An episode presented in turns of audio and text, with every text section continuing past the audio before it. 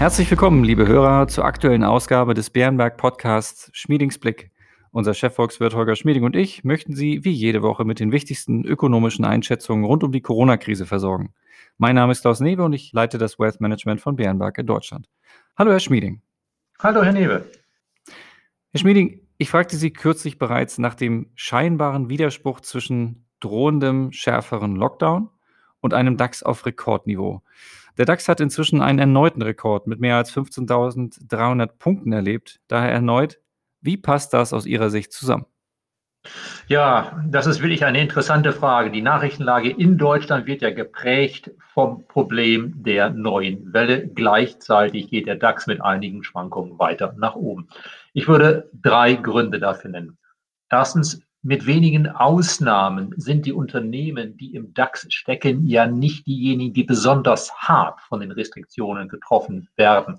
Einzelhandel, Freizeit, Kneipen, Theater, die sind besonders von den Restriktionen eingeschränkt. Das ist weitgehend ja nicht im DAX.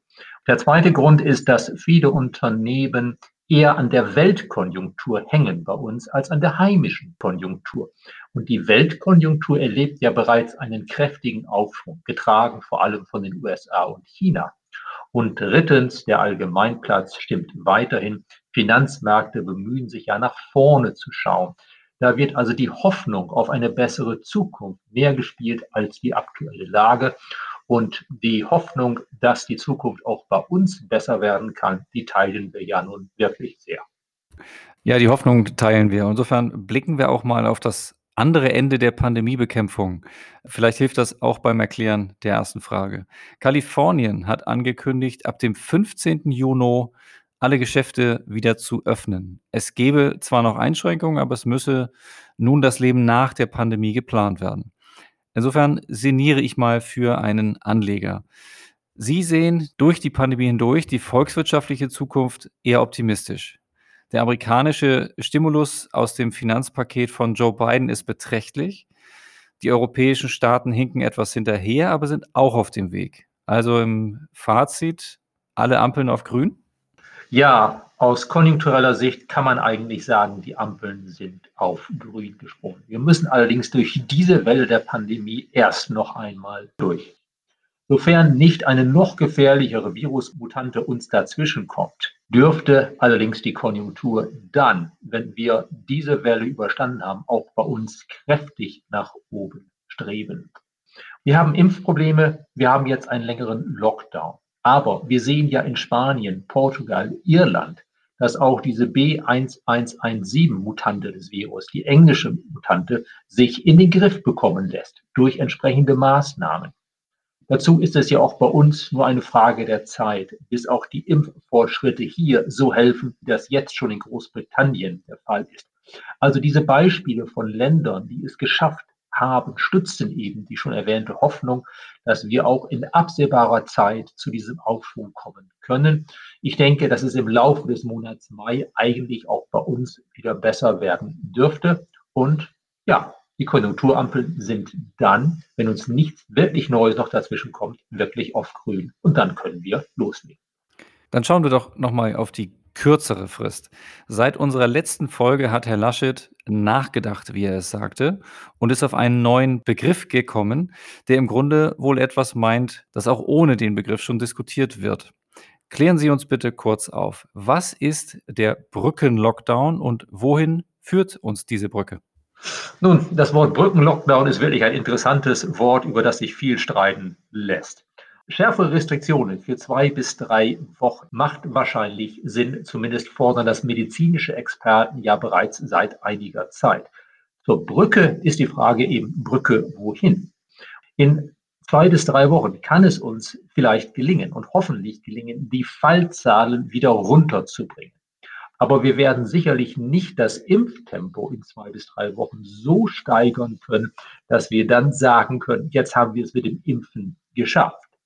Für die nächsten Wochen und wahrscheinlich die nächsten zwei, drei Monate kommt es vor allen Dingen darauf an, dass wir durch die bereits mehr oder weniger bewährten Maßnahmen, durch unser Verhalten, durch Einschränkungen, dann hoffentlich auch durch das dann wieder wärmere Wetter die Fallzahlen in den Griff bekommen. Der Impffortschritt hilft. Er senkt die Zahlen der schweren medizinischen Komplikationen. Er hilft, Leben zu retten. Aber auf den Impffortschritt werden wir aus wirtschaftlicher Sicht wohl erst bauen können, um hoffentlich unseren Sommerurlaub zu retten, aber noch nicht, um bereits mit Impffortschritt im Mai loslegen zu können. Das heißt, nachgefragt im Kern halten Sie diese Idee für zielführend? Ich vertraue da dem Urteil wesentlicher medizinischer Experten, dass tatsächlich ein zwei- bis dreiwöchiges Verschärfen der Restriktionen gekoppelt mit einem, ja, dass wir uns auch dran halten, an die Beschränkung, dass das tatsächlich bei der Pandemie erheblich helfen könnte. Und aus wirtschaftlicher Sicht bleibt es dabei. Es ist wichtiger, die Pandemie möglichst bald in den Griff zu bekommen, als das Hin und Her der letzten Monate weiter zu erleben. Ein gewisser Rückschlag mit der Aussicht, dass es danach aber auch wirklich besser wird, ist auch für den Ausblick, die Hoffnung, für die Stimmung.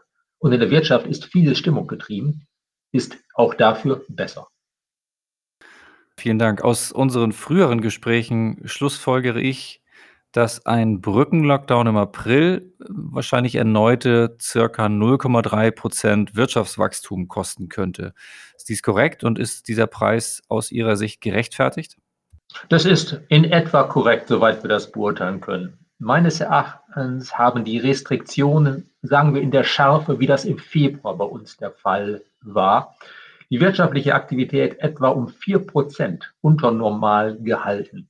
Das Jahr hat nun zwölf Monate, also für einen von zwölf Monaten heißt das, dass das Gesamtjahresergebnis, ein Monat um vier Prozent gegenüber normal gedrückt, dass das Gesamtergebnis des Jahres um gut 0,3 Prozentpunkte vermindert wird für jeden Monat, wo wir diesen Lockdown länger haben. Ist der Preis gerechtfertigt? Medizinisch würde ich sagen, mit großer Wahrscheinlichkeit wirklich ja. Auch wirtschaftlich, wenn wir es tatsächlich schaffen, auf diese Art die Pandemie besser in den Griff zu bekommen, dann ist es auch wirtschaftlich sinnvoll. Wobei wir natürlich bei allen Restriktionen darauf achten sollten, dass wir möglichst viel Rücksicht nehmen auf Kinder, Bildung und Familien. Das ist das, was mir noch wichtiger ist, mal als mein eigener Wunsch, wieder ins Theater, in die Oper zu gehen.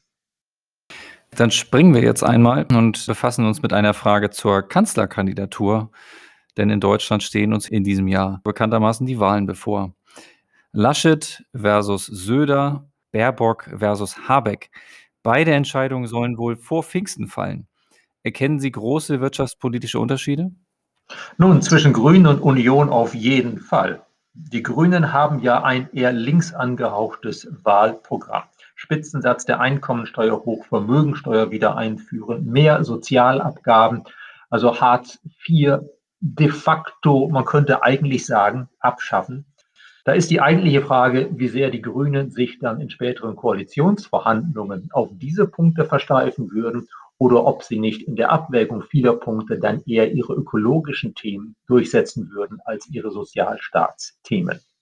Was innerhalb der Grünen Partei die Wahl zwischen Habeck und Baerbock betrifft, muss ich sagen, für mich ist es unklar, ob sie sich wirklich in ihrem wirtschaftspolitischen Profil nennenswert unterscheiden Beide repräsentieren ja den gemäßigten, den pragmatischen Flügel der Grünen. Beide wollen offenbar regieren und sind, das schließe ich daraus, das schließe ich auch aus den Erfahrungen in einigen Länderregierungen. Ich schließe daraus, dass sie letztlich wohl in der Lage sein würden, pragmatisch zu handeln. In der Union, Söder oder Laschet? Nun, beide sind sehr unterschiedlich im Temperament. Laschet aus Nordrhein-Westfalen, einem klassischen Industriestandort mit guten Verbindungen, nicht nur zu den Unternehmen, auch zu den Gewerkschaften. Laschet, der natürlich bei dieser Herkunft eher vorsichtiger ist beim Kohleausstieg. Söder dagegen hat sich in den letzten Jahren als recht beweglich, recht lernfähig erwiesen. Gibt es große Unterschiede in ihrer wirtschaftspolitischen Programmatik? Auch dort vermag ich sie nicht wirklich zu erkennen, trotz der einen oder anderen Akzentuierung, die beide unterschiedlich setzen. Zudem sollten wir daran denken, die Union, die CDU, CSU, das ist eine Volkspartei. Da wird, wer immer der Kanzler dieser großen Volkspartei ist, die Breite der Partei abdecken müssen. Dazu kommen dann noch die Kompromisse, die in Koalitionsverhandlungen notwendig sein werden, so dass ich mir nicht sicher bin, dass es wirklich für die Wirtschaftspolitik einen sehr großen Unterschied machen würde, ob nun Söder oder Laschet eine künftige unionsgeführte Regierung spüren würde. Die Umfragen sind relativ eindeutig für Söder. Laschet hat offenbar gemessen an den Umfragen in seiner Zeit als CDU-Vorsitzender, das sind jetzt schon fast drei Monate, eher noch etwas an Zuspruch verloren. Also für die Wahlchancen der Union sieht es aktuell so aus, als wäre Söder die etwas bessere Wahl, zumal Söder als Franke wohl eher in Gesamtdeutschland einen Wahlkampf führen könnte, als das bei den Oberbayern Strauß und Stoiber der Fall war. Bei den Grünen könnte ich mir denken, dass die Wahlchancen etwas steigen würden mit Baerbock, schlicht und einfach, weil sie sich stärker von den männlichen Bewerbern der anderen Parteien absetzen würde. Ein ganz anderes Thema. Die Viruspandemie hat US-Finanzministerin Janet Yellen zufolge Schwachpunkte in vielen Bereichen aufgedeckt, die nun angegangen werden müssten. Yellen verwies am Dienstag bei den Frühjahrstreffen des Internationalen Währungsfonds und der Weltbank auf die weltweiten Lieferketten und soziale Sicherungssysteme.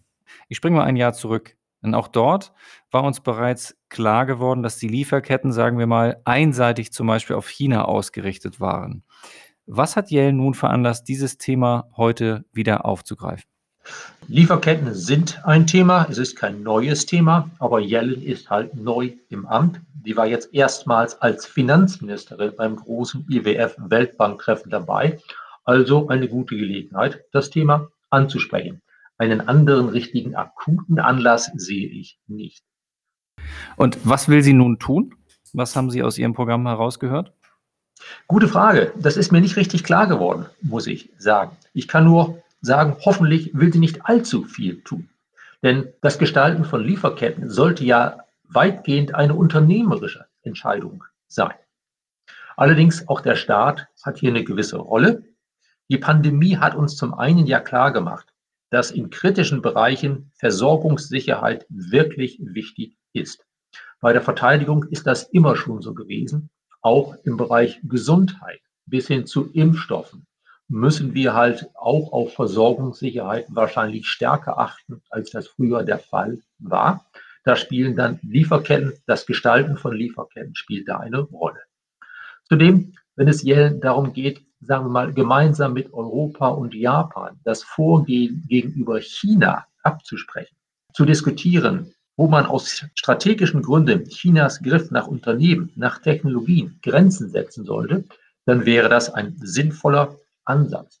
Denn je mehr die USA, Europa und andere Staaten wie, sagen wir mal, Japan, Australien zu einer gemeinsamen Haltung gegenüber China in diesen Dingen kommen, Umso weniger kann China versuchen, die eine Region gegen die andere auszuspielen.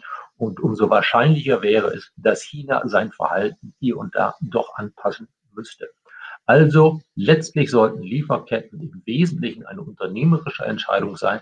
Aber es gibt einige Gebiete, wo es sich schon auch für die Politik lohnt zu diskutieren und gemeinsam nachzudenken, wie man für Versorgungssicherheit und einen gewissen Einhalt gegenüber strategischer Politik Chinas sorgen können. Mit diesem Satz und dieser Aussage sind wir schon wieder am Ende unserer heutigen Folge. Insofern, lieber Herr Schmieding, ich danke Ihnen wieder mal sehr für Ihre Einschätzung. Gerne, Herr Neber. Liebe Hörer, vielen Dank für Ihr Interesse. Empfehlen Sie uns gern weiter und bei Fragen, Anregungen schreiben Sie uns gerne eine E-Mail an schmiedingsblick.beerenberg.de. Bleiben Sie gesund und bis kommende Woche.